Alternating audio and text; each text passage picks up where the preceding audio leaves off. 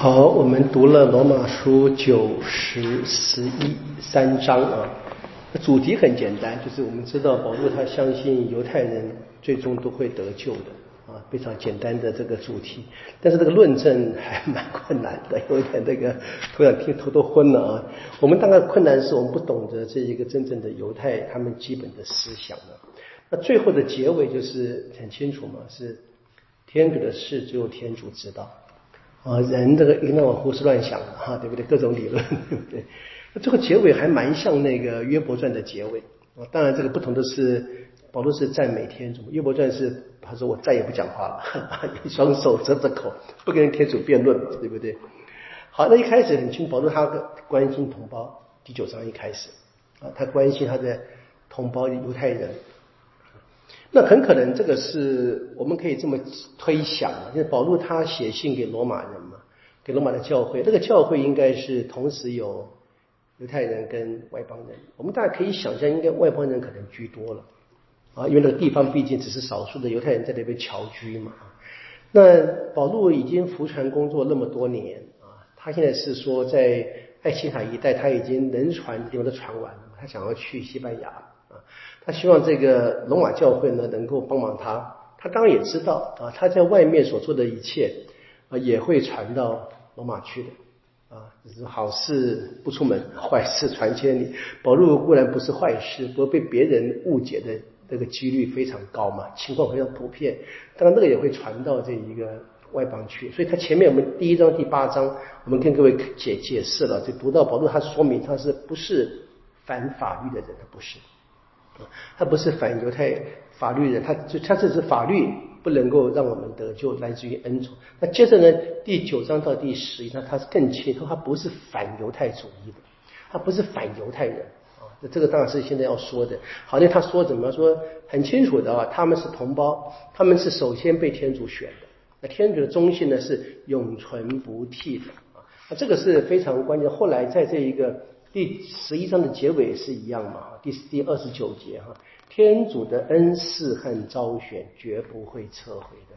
你注意到他第九章开始谈这个主题，但他谈完以后，这个主题会重新出现的，他肯定的事情，他肯定是这个一切的招选是来自于天主自由的意志，而这个自由意志永远不会消失，因为天主是永恒的。他是信实的，那这个谈讲话完全是在信仰中讲话的。我们有时候会真的觉得说，为什么伊莎格，为什么雅各伯啊？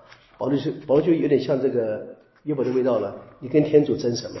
你算什么东西啊？啊，这的确是我们今天的在今天的理性的思想里面会提出这个质疑的，就不今天嘛。当然，你看保罗他这么写，表示有人质疑了嘛？那他写来干什么呢？我们明白，但是保罗就在信仰中讲得很清，他说：“人岂可跟天主抗辩呢？”啊，在这个我们在第第二段，在十四节到这个到二十九节里面，那么天他天主招选啊是自己。你看第二十节说：“你是谁？竟敢跟天主抗辩？”然后说了怎么样？我们是受造物，怎么去跟造物主争执呢？说你说造造把我造的不好，对不对？不把我造的漂亮一点点，对不对？那不是的，他说这人不能够这么这么讲的。那他现在谈这个天主的招选呢，包含这个给罗马书信里面所谈的那个对象，说天主招选的那些人的历史里面，都是天主自由的意思。而今天呢，这个招选到了我们，那我们我们还我们还干嘛抱怨呢？天主选了我们呢，对不对？要把这个恩典给我们。就是他他那个提醒只是告诉现在的罗马教会的那些基督徒啊，不论是犹太人或外邦人。这个招选是来自于天主的啊，但是呢，我们知道犹太人呢，很多蒙召的人却没有真正的成为天主的子女。他说的嘛，他说在这个第九章一开始嘛，真正成为天主子女不是血统，第八节啊，就是真正成为子女不是血统上的子女算是天主的子，而是借着恩许所生的子女才是。在恩许当中，呃，被诞生，同时怎么样呢？你还得一直活在这个恩许中啊，就是靠着信仰。那说后面在第呃二十七节说了嘛，说伊莎亚讲早讲过了，以色列子民的数目多如海沙，但是呢，唯有残存者才蒙受救恩，就很清楚，绝大部分人都离开天主了啊。那怎么会这样呢？因为他们是靠着自己。而不是靠着信仰。所以第三十节到三十三节里面所说的，我说这边写的很精彩哈，外邦人追求正义，却获啊，外邦人不追求正义，却获得正义。即就是由信仰得到正义，这样子，他们得到天主，先透过保禄跟别的人宣讲，他们开始领受这个恩典。以色列人呢，追求使人成义的法律，却没有得到这种法律，为什么呢？因为呢，他们不凭信仰啊。你看，使人成义的法律不是单纯讲那个梅瑟法律的，这谈是天主在耶稣基督身上所进行的一切。那么他们只以为自己遵守这个梅瑟那个刻在石板上的法律就好，他们追求诚意，啊，这不够，啊，真正是怎么样？这样子的话，这个石板成了绊脚石，啊，这个写的非常大胆啊，真的很大胆。保罗这个，因为他自己是犹太人嘛。好，然后怎么说？所以真真正问题什么？是他们是因为自以为意。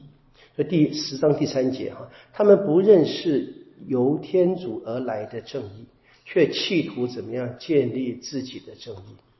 我常觉得这是我们所谓的做自己了，要很小心，这真的是不对的。那好，然后怎么样？他，正义怎么样？是由于信德。那这个正义是相信相信耶稣基督，而这个耶稣基督的事件呢，是完全来自天主的。所以你们不能，你不能上天去把他找来，你不能去阴把把他复活都不行，人做不到嘛。这是完全是天主的。这是第第二段第五到第十三节。读起来蛮蛮蛮辛苦的，对不对？内容也不容易懂，但是很简单的说，怎么样说很清楚的，在第第八节就是第九节说的嘛。如果你口里承认耶稣为主，心里相信天主让他从死中复活，你就得救恩了。因为心里信使人诚意，口里承认就使人获得救恩，再简单不过了啊！不用努力。只要相信就很简单，再简单不过了。好，然后那我们怎么会信呢？在第十四到二十一就说信仰是靠着有人传播吗，啊，就很清楚的说信仰是出于报道。但是知道天主已经派了人来报道了，就比如说首先派耶稣基督，现在派保禄以及别的他的福传同伴们。但是呢，这个传播者传播的福音，听的人呢还有权利，讲权利了哈，有种自由拒绝嘛。不接受传播者所谈的一切，这是他说说犹太人就拒绝了？但是呢，外邦人反而接受了。那这一段第十章的结尾啊，伊莎伊亚先知说二十第二十节嘛，未曾寻找我的人找到了我，未曾访问我的人我显现出来啊。但是关于以色列人却说什么？我整天向背利违抗的民族伸出我的手，当然是打击他们嘛。啊但是贝利什么？就是这些犹太人不肯接受天主所派遣来的，刚过去是先知们，带天主说话的。今天是保禄，以及今天别的福传者，他们都是代天主说话的嘛。好，那么现在这样子的话，那是不是是不是他的犹太人啊最早的天主的选民就完蛋了呢？啊，所以第一节说，那难道天主摒弃自己的民族？不是的，断然不是。我自己就是以色列人，就是例外。这很清楚证明了，这 天主没有抛弃一切以色列人嘛？对，这也写的很有，讲的很有趣，就是人人们会产生很多问问题。那保罗他这边好像是自问自答，我们应该知道这个保罗这边自己所问的问题，应该当时人们讨论的。啊，有很多人这很多人的误解嘛，保罗继续的解释，啊，不是的，那这是一个修辞学的写法，那写了问题，然后呢，把群众的问题放在自己的文章里面提，然后呢自己回答。变成什么？天主所启示的嘛，所以他谈的他的一切非常的呃特别的呃，你讲比一般的犹太人，我们可以说更是犹太人，哦，所以他也真正的得到了救恩。所以，因常说怎么样？犹太人怎么样？他被抛弃呢？不是永久的啊。这边可能就是谈的是，他是我们看见现实情况当中啊，外邦的基督徒是比较多的了。哦，所以他说，那么让他解释用橄榄树的比喻，他最终那个天主所拣选的那个根源啊，是犹太人，那是最好的树根啊。那有些这个长出来的树枝呢，不接受被砍掉了，那的树根还在呀。那外邦人他们现在接受的是被接到那一个本来的树根上面，所以你被接上去，什么好骄傲的呢？啊，你不但不可以骄傲，反而应该小心，否则你也可能因为不幸被折下来。啊，所以在这个第二十节说嘛，哈，说他们因了不幸而被折下来，是犹太人嘛，对不对？然后说你们外邦人，你们应该因着信才能够站得住，你绝不可心高气傲，反而应该恐惧，因为天主既然没有联系那原有的数字，将来也许也不联系你。所以，真正我们能够站在恩宠之下，就是怎么样？靠着坚持这个信德嘛。那这边很有趣，保罗他说他成为外邦人的中途，对不对？那写的很谦虚啊，你可以对到啊第第十三节哈，我对你们外邦人说，我既然是外邦人的使徒我必要光荣我的职务。他的确努力做的嘛，对不对？然后说，如果因他们被遗弃，那世界与天主和好啊，对不起啊，第十四节，这样或许可以激动我的同胞发愤。而能拯救他们几个人，很谦虚哦，没有说全部哦，就几个人，对不对？说这是先让你们能够因着我的服务，让外邦人先领受这个天主的恩典，然后呢，希望怎么样，让他的同胞也开始什么，觉得这是重要的，就值得追寻的，所以因此可以拯救一些人嘛，很清楚。所以看第十五节说，如果因为他们被遗弃，世界与天主和好了。因为犹太人拒绝天主，那整个世界得到了天主和好的恩典嘛？那那么如果他们也接受，那岂不是更厉害吗？效果效果更大吗？好，当然保罗可以说可以说非常乐观的讲法了哈。那最后他说怎么样？犹太人最终终于要悔改的。他也是写的就是很很客气的，对犹太人不要太太激怒他们嘛。你可以看到这个第二十五节开始的嘛，说免得你们自作聪明啊，我不愿意你们不知道这个奥秘。什么是只有一部分人是执迷不悟的，不是全部，而不是全部犹太人都执迷不悟，其实几乎全部了，对不对？